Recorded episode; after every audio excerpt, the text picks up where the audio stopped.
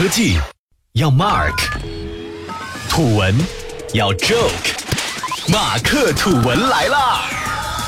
本节目由三十六克高低传媒联合出品，喜马拉雅网独家播出。大家好，欢迎收听今天的马克土文。这期想和大家聊聊最近很火的一款游戏《旅行青蛙》。近日，佛系游戏《旅行青蛙》的出现，让朋友圈里突然多了一群炫蛙狂魔。虽说这只是一只电子宠物，却掀起了不小的波澜。和吃鸡手游不一样，《旅行青蛙》属于放置类游戏。游戏中的你拥有一只自己的青蛙。进入游戏页面，首先能看到青蛙的庭院。用庭院短树桩围起来的三叶草置换成前后，就能给青蛙买食物、买道具了。点击游戏右下角的按钮，游戏会切入到另一个界面，也就是青蛙的家里，上下两层的 loft。青蛙可以在家里吃饭、削木头、看书、写信或者出去旅行。作为玩家，你的主要任务就是除了帮青蛙收拾行囊外，大多数时间你只能等待，等着自己的蛙儿子回家。就是这样一个上手容易、画风简单的青蛙，却突然火了。微博上，旅行青蛙的话题阅读量接近三亿，与该话题相关的帖子超过六千个，粉丝达到两万。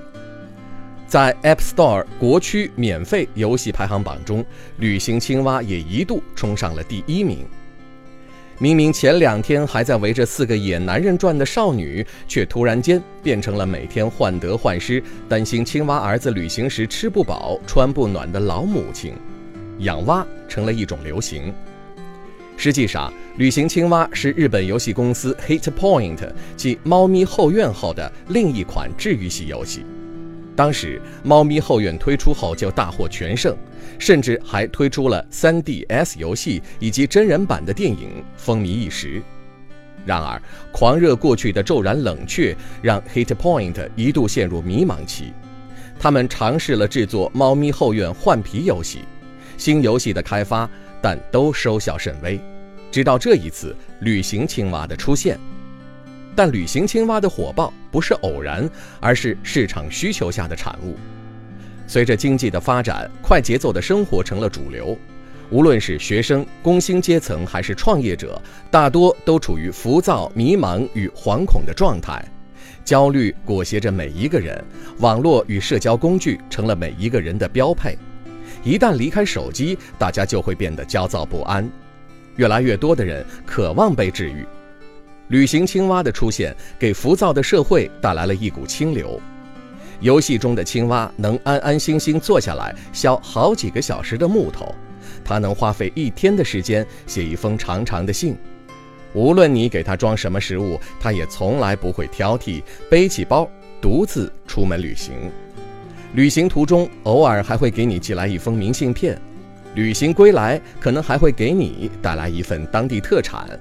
当你还是你时，哇哇却活成了另一个我们，感觉瞬间被治愈了。而旅行青蛙火速进入中国，也和市场空白有着密不可分的关系。无论是2017年初的王者荣耀，还是年末的吃鸡手游，多人联机在线竞技游戏一直颇受欢迎。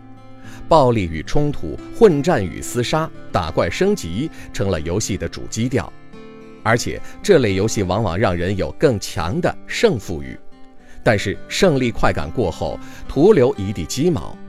对于旅行青蛙来说，佛系养成游戏就是平平淡淡的日常生活，没有斗争，没有竞赛，更像是养了线上一只宠物，关注着它的一举一动。而这类游戏也一直都是国内市场所欠缺的，所以才会在短短时间内俘获众人。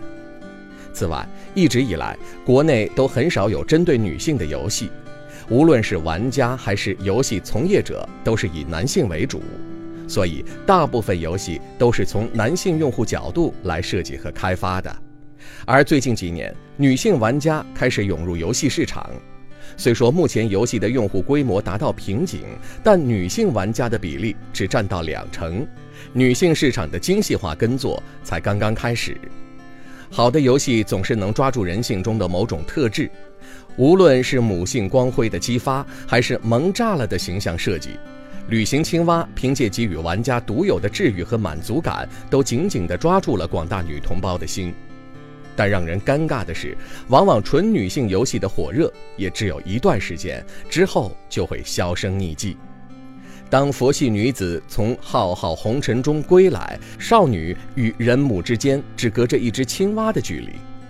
无论旅行青蛙还能在市场活多久，但其带来的火爆必定也会引起游戏开发商更多的思考。单一模式不会永久存在，中国的游戏市场也是时候该掉头了。好了，本期的马克吐文先聊到这里，下期节目我们不听。不散。